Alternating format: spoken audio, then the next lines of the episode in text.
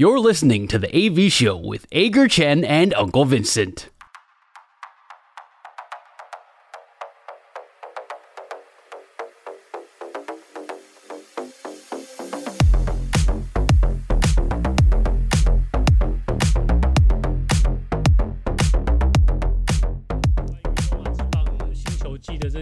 新总教练们，还有这些球队，二零二四年的新展望呢？我们等一下会继续聊。在那之前，我要先问一下阿戴，本周爽不爽？这是我们节目的第一个单元，我们分享上个星期发生在自己身上最爽的事情，还有最不爽的事情，不一定要跟运动有关，只要说出来能够开心就好。阿戴，你上个星期最爽的事情是什么？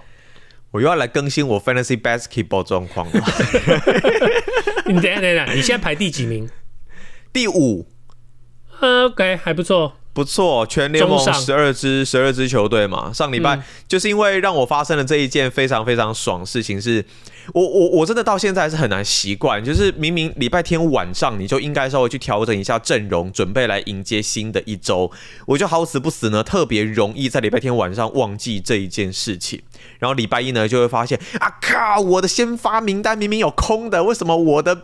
我的某几个球员就放在板凳上呢？看我到底在干嘛？在台湾因为跟美国的时差，确实常常会出现这种失误。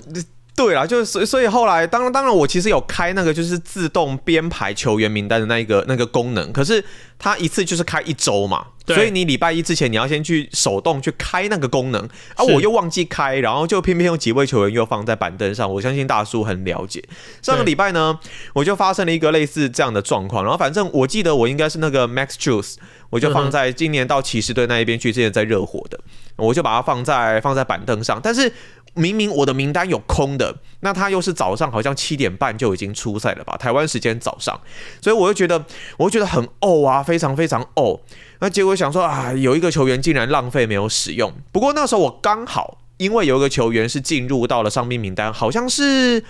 好像是金块的 Aaron Golden 吧，我记得是。那所以我多了一个名额可以去找自由球员进来嘛。那我那时候赶快赶快，因为那时候时间还早，我就赶快去自由市场找一找找一找，结果发现哎，有 Eric Gordon，好，在太阳那一个，然后我就把他拉进来，把他拉进来，结果我原本以为那一天我我少了少了一些球员啊，比对方人数少，那就空了名单，可能会有一些影响，但是。没有想，尤其是 Strus，他就是要帮我拼三分球命中数那个部分。那我想说啊，很可惜放掉这个项目。结果 Eric Gordon 那一天一拿进来，早上十点一出赛，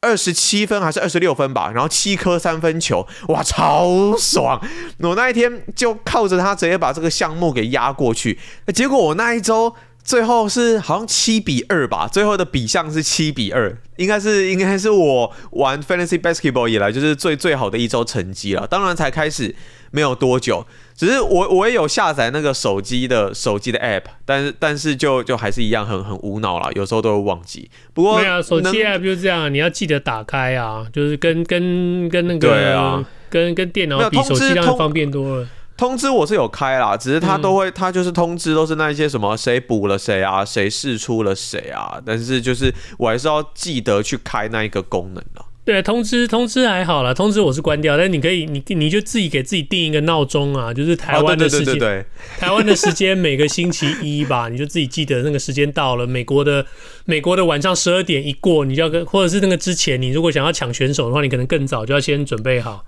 就把它想玩，我觉得就要认真一点玩啦。不过真的最爽最爽的事情就是临时补了一个球员，结果他给我创造了大奇迹，实在是有够过瘾的。对啊，那你反正就是，其实你也不要不要那个不要觉得说还那个球季还早，球季其实也进行了要一半了吧？那个 差不多啊，差不多差不多。对啊，对啊，接下来就准备要备战季后赛了，Fantasy 的季后赛。是的，是的，是的，赶快好好调整调整你的这个这个球员阵容。嗯，没错没错。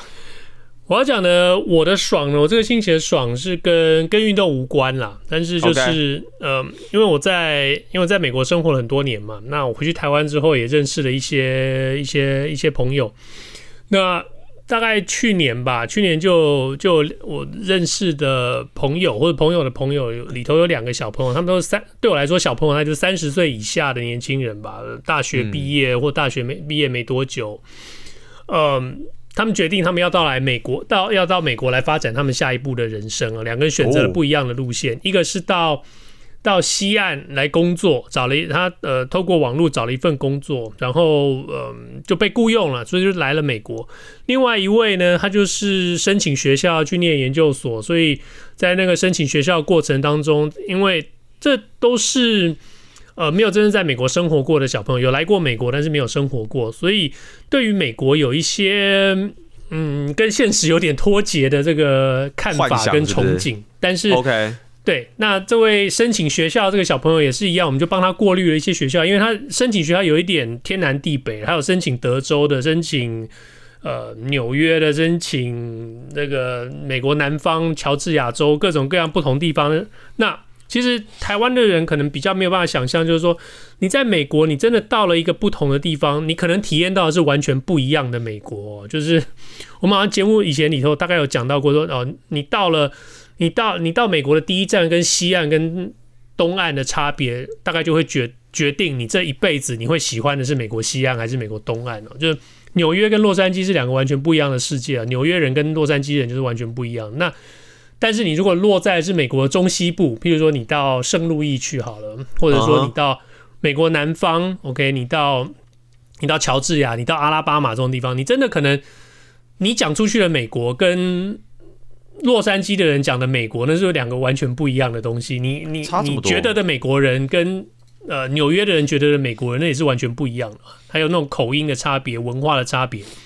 一个大的国家，就是这种这种不一样的一个感觉。那我们在台湾就已经常常战南北了。那你你可以想象，在在在在美国这边会占得多严重，就是各个各个不同区块、不同不同地区的人。但是总而言之呢，这两个小朋友大家都都来美国了啦，然后。呃，上班的那个人呢，就变成说，他虽然是在美国，可是他上班的那一个环境其实是一个呃华人比较多的公司。他说第一天上班，这个公司里头的人，呃，虽然都讲英文，但是很多人的英文都是有亚洲口音的。然后有，然后即使是讲讲国语，我们讲国语，它也是有呃广东国语，就香港的，也有台湾的台湾国语，然后也有中国大陆的这个普通话国语凑在一起讲，然后。真正英文讲得好的，讲的比较类似美近美国人口音的，近呃怎么讲母语化口音的不是那么多，嗯，但是他也是慢慢适应美国这个环境哦，因为呃年纪轻吧，二十五六岁的呃女孩子来这边要开始适应美国自己一个人生活，然后自己开车在美国跑来跑去，南加州大概是全美国最难开车的一个地方，车速又快，然后大家又凶悍哦，所以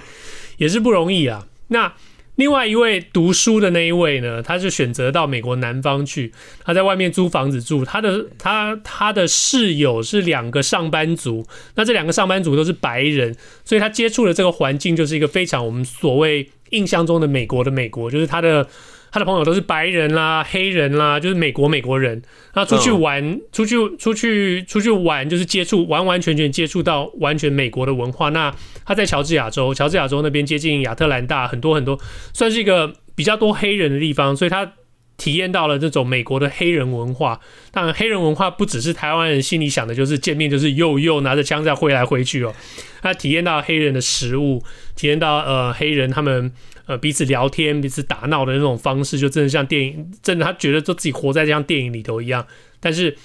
又让他自己说，一方面是说呃怎么讲，抹除掉以前对美国的一些奇怪的一些想法，但是另外一方面也是在一个新的环境里头得到了一种。有一种那种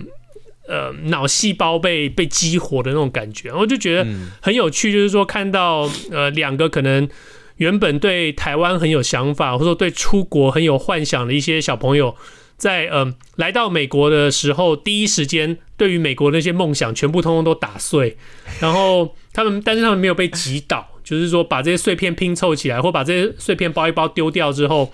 嗯，重新开始接触这个新环境之后，反而我觉得他们都适应的蛮好的，但是就是自己用不同的方式在适应这个新地方，我觉得还蛮可爱的。我突然想到，你之前不是有跟我们分享过一个，也是到美国那边的年轻人，那时候他问你要买车的建议，对，他买车了吗？他买了，他买了，但是他没有接受我的建议，所以有点不高兴。不是，你不是说如果不接受你的建议是 OK，但是就不要当场在那边反教育你吗？或者是当场反驳你的建议？他他买什么车啊？It's okay, it's okay. You do you. OK，你对。对，那个我会我会我会建议你，我会建议你买呃，你自己一个人在外面住，你可能会买个小修旅比较方便，因为到时候你可能在美国，你常常会碰到要搬家要干嘛的。然后我会建议你说，你如果可以的话，如果预算对你来说没什么问题的话，你可能买一个油电混合车，对你来说会比较对对对对对对对这些这些建议对。他完全没有采纳，后来买了一个，后来买一个纯烧油的房车，然后等等等等。不过没什么关系啊，那个人各有志嘛。我想他如果觉得预算没有问题的话，他加油的预算应该他也可以面对了，所以没关系。但是我蛮喜欢看到这种啦，就是最少最少你到了一个新环境，你会想要你会想要问，你会想要去理解，但最重要就是说你自己要能够去做功课啦。我们其实其实不怕你问，但是希望你问的东西是。嗯，是能够经由我们的答案来帮助你自己做好你的功课，而不是靠着问问题来请别人帮你写功课的这种感觉。哦，OK，就你自己要先有一个初步的想法啦。对，这是我的我的爽啦。我就觉得说，有有有有人在一个新环境里头努力的让自己融入这个新环境，而不是像很多很多人来美国，结果。上网每天看的是台湾的网站，呃，影片看的是中文的影片，用的都是台湾的东西，告诉你说我最喜欢吃来一客的什么口味，然后我每天在家每天在家都吃泡面，每天跟朋友都在聊台湾的台湾的综艺节目，我觉得这种你就留在台湾吧，别来了。我最近也真的有看到很多的人介绍，比方说像有一些呃可能不同国籍的人，但是他可能出生在台湾，你就看到虽然他是黑色的肤色或是其他颜色的肤色，但是他中文讲的跟台湾人还蛮相近的，那也有看到很多可能亚洲面孔的人，可是如果他是在可能国外长大，因为受到环境的影响，所以他的语言能力跟国外基本上像像你一样嘛，像你讲英文基本上就是美国人的那一种那种口音那种感觉，所以就是。你真的把一个人那丢到一个环境里面，确实就能够融入到那个环境。如果你真的完全接受那个环境的一些语言啊、生活文化的话，但如果像你说的，如果就是到那一边，那可能还是都接触中文的东西。像我们有很多人就开玩笑说，有些人到美国可能中文不见得会好，因为他都待在华人区域，那可能语言学校认识的也都是台湾人，都是这些讲华文的。人士，那可能就没有办法进步太多。虽然你到了那个环境，可是还是要完全的去融入当地的文化，才能够有最快速的进步吧。我觉得在台湾也是一样吧。我们在台湾，台湾特别如果在台北吧，你可能比较常接触到呃国外来的这些呃外国人，在台湾，他有的甚至很多在台湾工作的，你你会碰到两种。一种是你真的会觉得说他也有积极融入融入台湾，他嗯他会常常问你说什么东西怎么讲，或者什么事情该怎么做，或者是周末我可以去的台北或者是台湾哪些地方我可以去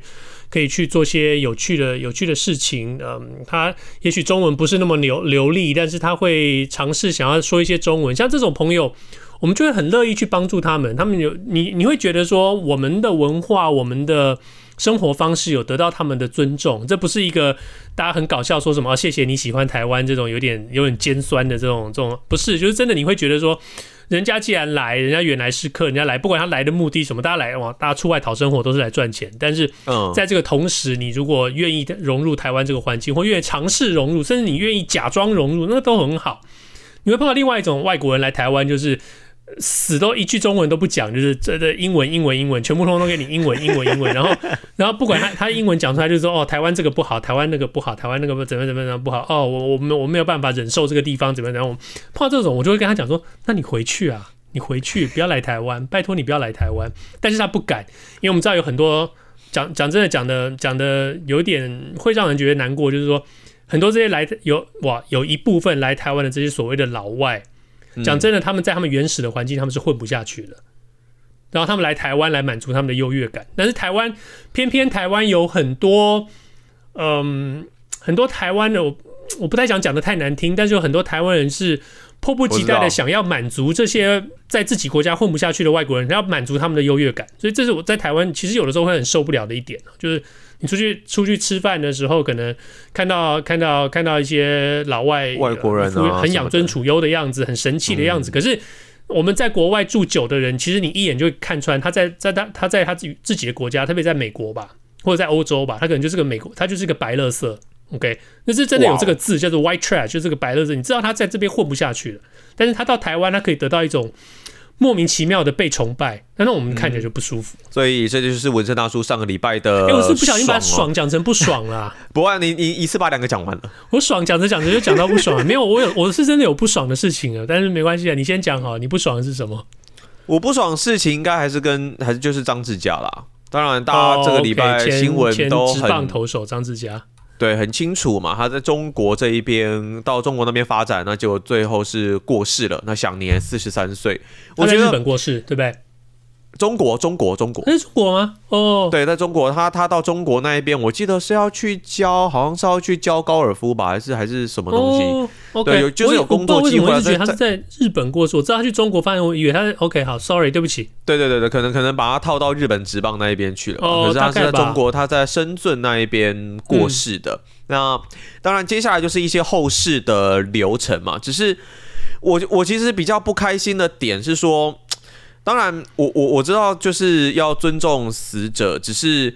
看到他的这些消息，又会让我脑海中浮现当年，就是他那个年代中华职棒假球案最盛行的时候。那时候，两千零八、两千零九年，从米迪亚暴龙，那包括了蓝牛熊，那再来到了兄弟象，其实一连串爆发了很多的呃这个假球上面的事件，甚至。呃，张志佳这位选手哦，还被检查检方可能批评啊，或者是说，呃，有很多组头集团也都对他算是有点敬谢不明，类似这样子的一个感觉。但其实当年我我知道，当年应该算是我最最疯直棒的时候。那直棒带给我们很多的一些幻想也好，或是对很多人的梦想也罢。哦，有很多的小男生，有很多的年轻人，或许也都是以直棒来作为精神上面的寄托。那有很多小孩子都希望可以进军到直棒来完成自己的梦想。这、就是、当年从两千零六年开始吧，应该是零六吧，那个时候老牛熊一波，然后零七年一波，零哎，抱歉，零八年一波，然后零九年又再一波。其实。那一连串的打击，然后加上国际赛成绩可能或多或少又受到影响。其实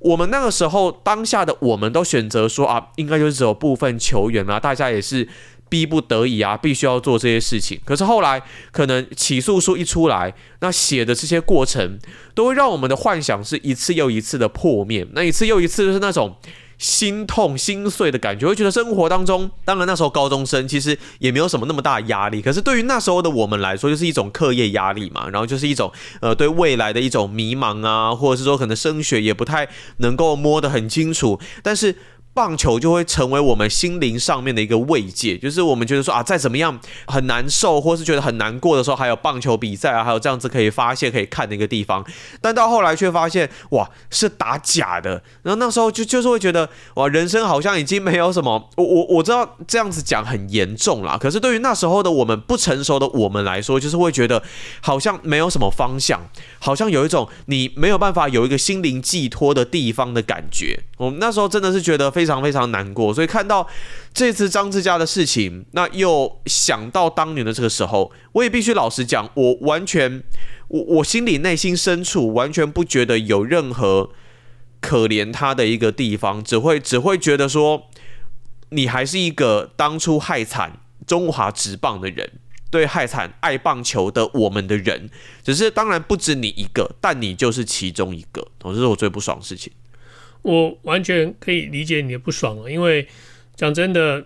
那个时候不管我在台湾的时候，呃，亲自处理过的，或者是我后来回到回到在美国这边，然后隔着太平洋在看台湾那个时候，就像你说接二连三爆发这些呃假球案，一连串呢、啊，嗯、那一连串真的就是会觉得说，哦，又来了，哈，又来了，嗯，嗯。哦，又来了，就是你就觉得说。就是我们在国内说，哈，你们台湾怎么？因为我那个在这个环环境里头，美国职棒当然都会注意到台湾的时候，就是哦，哎、台湾又那个，台湾又那个，有很长的一段时间就讲到说，真的是，嗯，在美国这边的棒球界讲到台湾，就是哦，那是个打假球的地方。那对于我一个来自台湾的人来说，其实心里是不舒服的。但是你又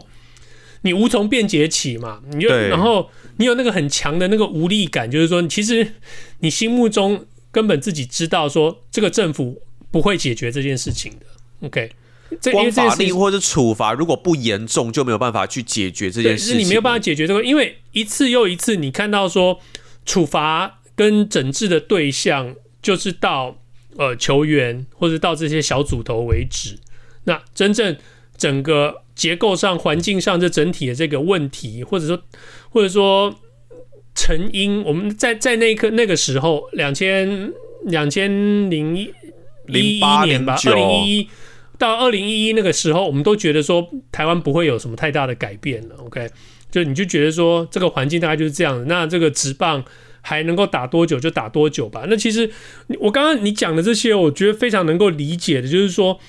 哦，当你如果如果你的你的名字是什么高俊强啊，还是什么林永坤啊，还是什么 whoever 这些人，你讲出来哦，他他他打假球，他干嘛？然后他被判刑的时候。其实一般球迷不会有什么感觉，没没什么了不起嘛。这人我也不认识，对不对？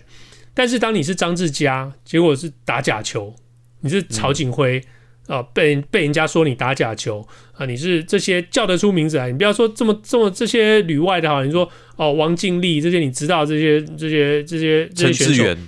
对，你甚至说你对你说陈志远哈谢家贤好了，这些大家曾经帮他们加油，而且真的是球队的看板型人物的选手的时候。我们对于运动明星都有一种崇拜，就是对你真的是把他们当，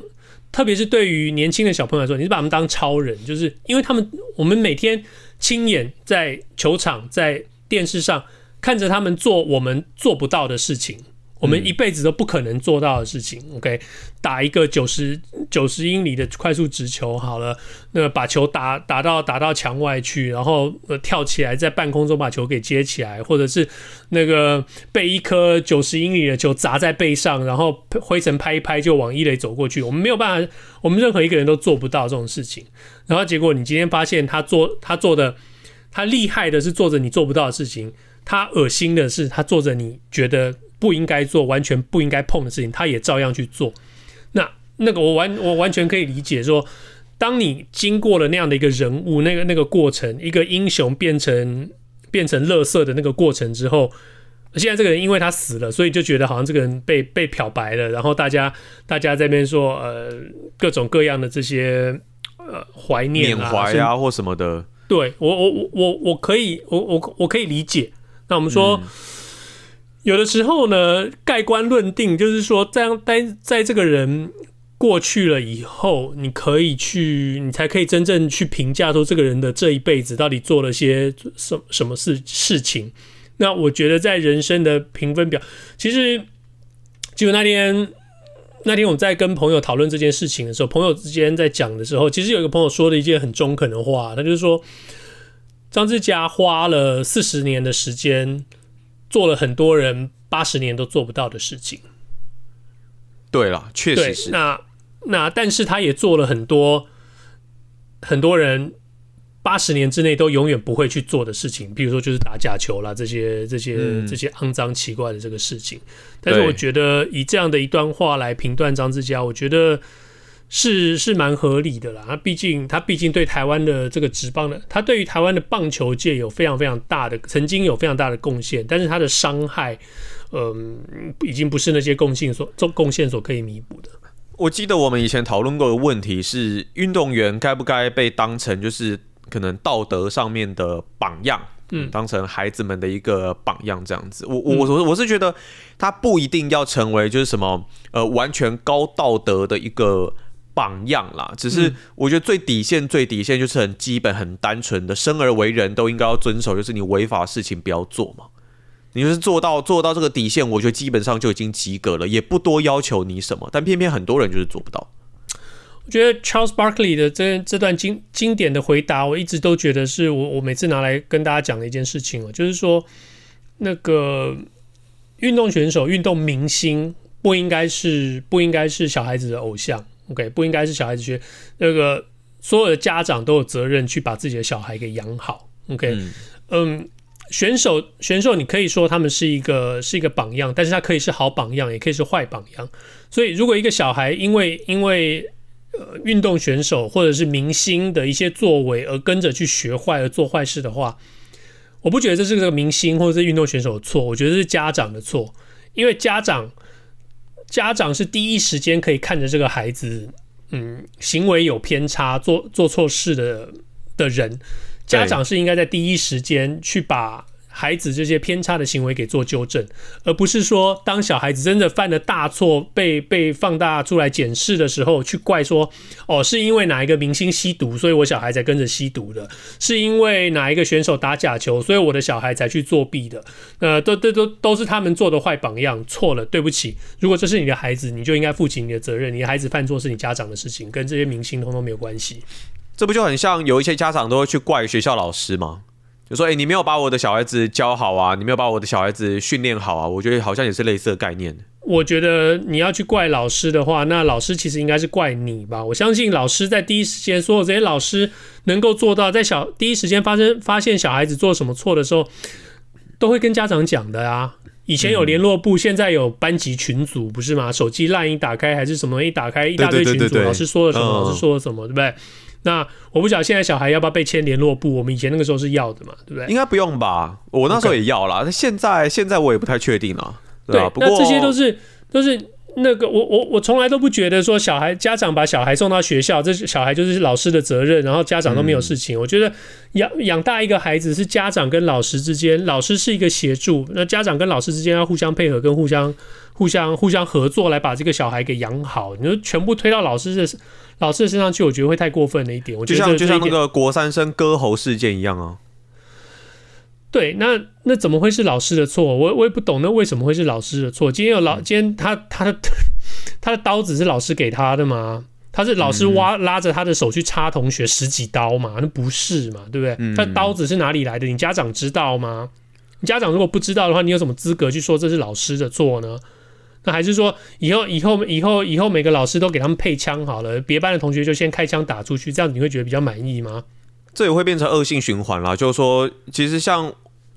呃，之前跟我的一些国中老师，有时候偶尔在联络的时候，他们也都会说，现在其实越来越不太敢去，就是管教学生，或者是说去指导什么东西，那生怕一个指导就连自己的性命都受到威胁。这其实有的时候就会变成说。可能双方都变成越来越不敢去干涉对方，那老师也越来越不敢教，就只是把基本的做好。那长远规划看下来都不是一个好结果。对，那如果老师会担心管学生就会把自己的性命给管掉的话，那问题出在哪里？那网上在如果如果一个老师会担心自己的生生命安全的话，那那是警察的问题吧？如果老师觉得警察没有办法保护他自己，如果如果学生对老师制造了这些。呃，安全上的威胁的时候，理理所当然的，这个学校这个老师应该要向警察警警察单位求助吧？那如果老师会觉得说，网上可能又要讲到教育体制的问题啊。对，但是如果如果老师会这样子讲，觉得说我管教学生会把自己性命给管掉，那的意思就是他那这个意思就是老师自己都觉得说警察保护不了他了。那那请问这个国家的问题在哪里？那那我们的 我们的社会安全网呢？我们的。都是都是问题啦，都是问题啦。讲远了，讲远了，讲远了，讲远了。对，大叔的不爽，大叔这节目呢，完全就只代表我跟阿戴两个人，任何两个人的立场了。任何你觉得荒谬，或者是搞笑，或者是或者是偏激的言论呢，就代表我们两个人，也绝对不代表雇佣我们的公司，也不代表我们老板，因为他们都不存在。我们这个节目就只有我们两个人。我简单讲一下我的不爽就好了，这个比较没什么大事。这球迷大概也听我讲了很很很多遍了，我就简单讲一下我的不爽了。其实就是中信兄弟跟林威柱之间的这个闹剧哦，就从从今年今年球季刚开始一直闹到现在，然后你到你一开始讲的，其实真正的原因我也讲过很多次了。那但既然现在有人有人说要开告，我就不要再多讲真正的原因是什么。但是。我的意思就是说，你在开除林威柱的时候，你中信兄弟编了一个很漂亮的公关故事，告诉大家这是怎么一回事哦。然后一整年球季，你都一直照着这个剧本一路演下来。现在到了球季结束呢，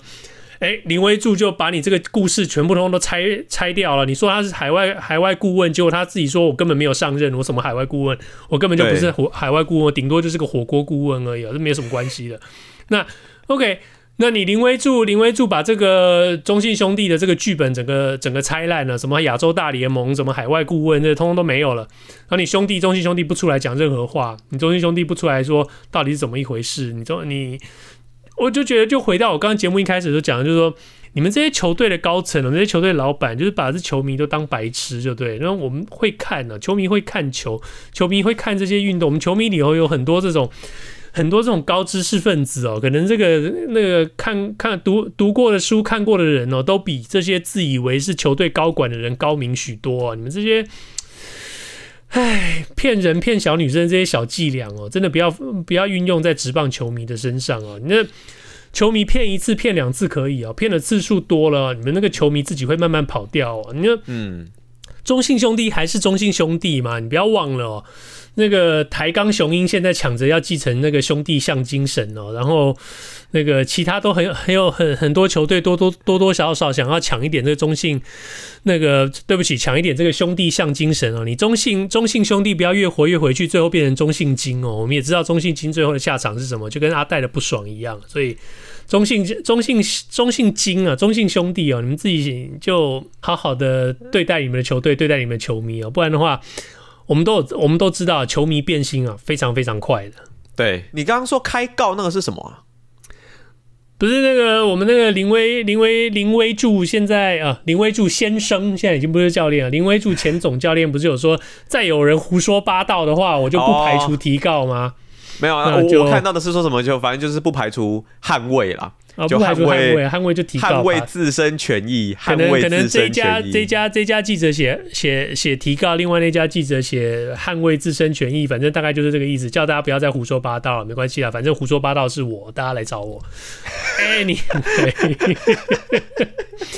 是的，没错。你现在收听的是阿戴和纹身大叔一起主持的的 AV 秀。本周爽不爽跟良好三坏满球数都是我们节目的固定单元。就像你刚刚听到的，我们不光讲运动，有时候也会聊聊新闻时事和怪人怪事。如果对我们节目有任何意见，也欢迎你到我们的 Facebook 粉丝专业留言，让我们知道。那刚刚我们讲到了，我们今天要讲中华职棒的总教练大风车哦。